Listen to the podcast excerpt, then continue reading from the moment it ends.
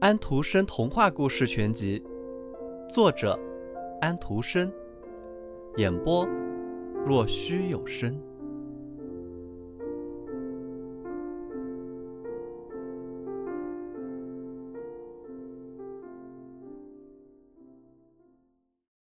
他看见王子的宫殿。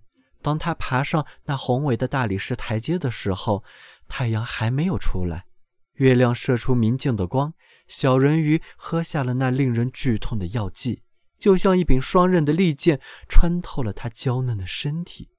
他昏了过去，躺在那里，好像死了一般。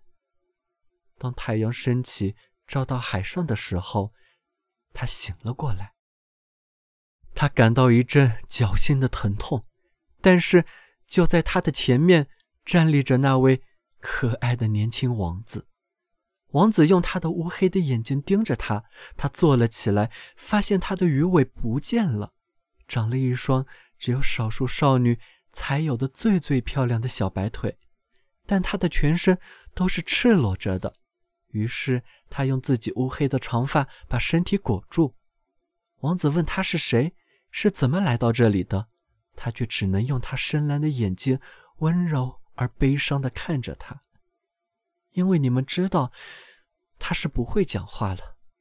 然后他牵着他的手，把他带进宫里。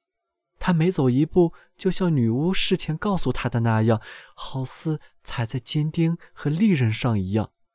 但是这些他都乐于接受。他挽着王子的手上台阶时，就像一个水泡一样轻盈。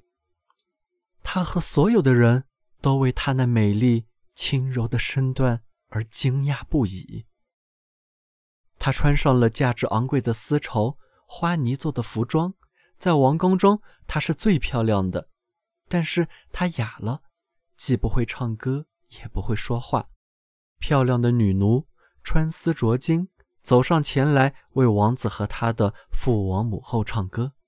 有一个女奴唱的比其他的女奴都更加美妙，王子鼓着掌对她微笑，可是小人鱼却很悲伤。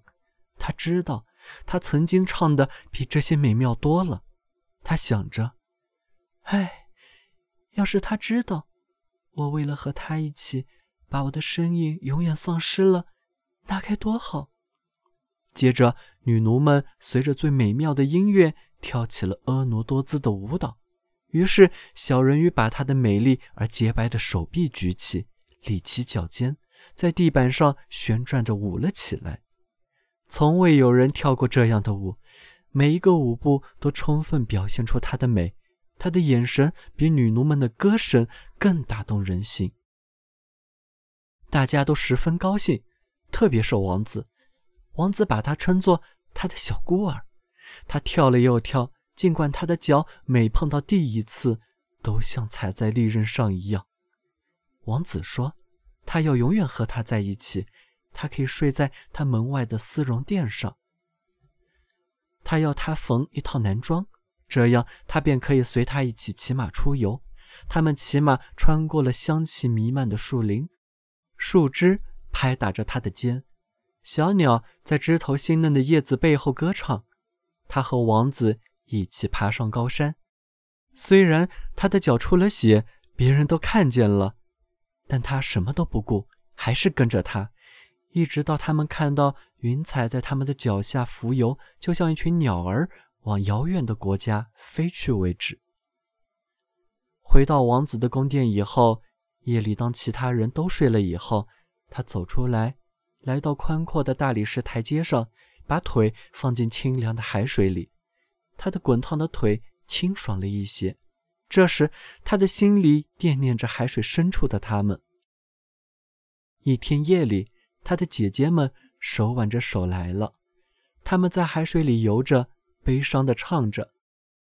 他向他们挥手，他们认出了他，告诉他，他使大家都十分悲伤。从此，他们每个夜晚都来看望他。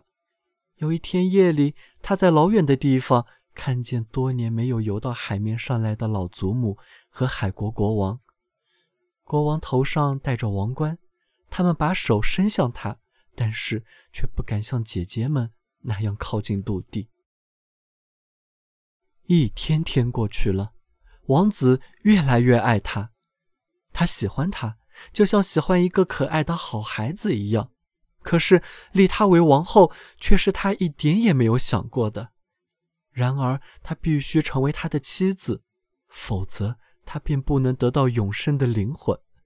而且，在他婚礼之后的清晨，变为海上的泡沫。在所有人的当中，你最喜欢我吗？在他把她拥在怀里，亲吻着她可爱的脸庞的时候，小人鱼的眼睛似乎这样问道。王子说道：“是的。”你是我最亲爱的人，因为你是所有人当中心肠最好的。我非常的爱恋着你，你很像我有一次见到的一位姑娘。当然，看来再也找不到她了。那时我在一艘船上，这艘船遇难了，海波把我推到了一座神庙附近的岸边。有一些年轻姑娘在那座庙里做祈祷。最年轻的那个在海滩边上发现了我，救了我的性命。我只见过他两次，他是这个世界上我唯一可以去爱的。不过你很像他，你差不多代替了我心目中他的形象。他是属于那座神庙的，因此幸运之神把你送给了我，我们永远也不分离。小人鱼想到：“唉，他不知道是我救了他的性命。我把他背过海面，送到树林里那座庙旁。”我坐在泡沫的后面，看是不是会有人来。我看见了那个他喜欢他更胜于喜欢我的漂亮的小姑娘。小人鱼深深的叹息，他是不会哭的。那个姑娘属于那座神庙，他说过，她永远也不会出现在世界上，他们不会再相会。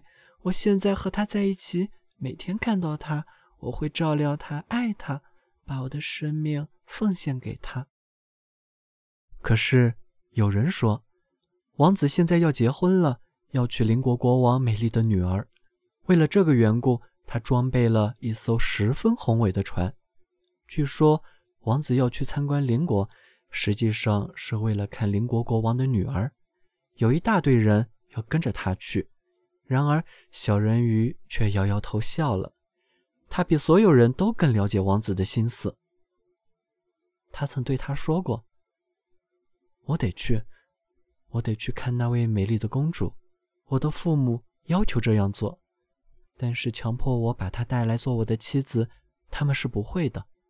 我不会爱她，她不像庙里那个和你相像的美丽姑娘。如果有一天我要选新娘的话，我选的更可能是你。我长着会说话的眼睛的哑巴孤儿。他亲吻着她鲜红的嘴唇。抚摸着她的长发，把头依偎在她的心房，于是这颗心中又想起人间的幸福和一个永生的灵魂。你倒不害怕海洋，我的小哑巴孤儿。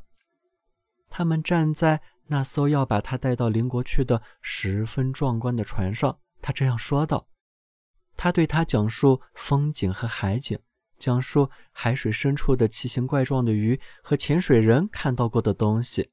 他微笑地听着他的讲述。你们知道，对海底的情形，他比任何人知道的都多。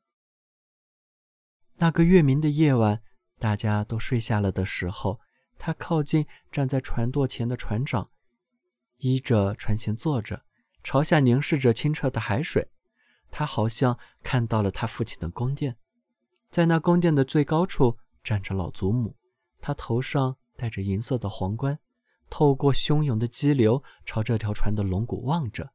然后，她的众位姐姐来到了海面上，她们悲伤地望着她，挥舞着自己洁白的手。她向他们挥手，微笑着，想说她一切都好，很幸福。然而，船上的义工向她走近，众位姐姐马上潜了下去。所以他还以为看到的那些白色的东西是海面上的泡沫呢。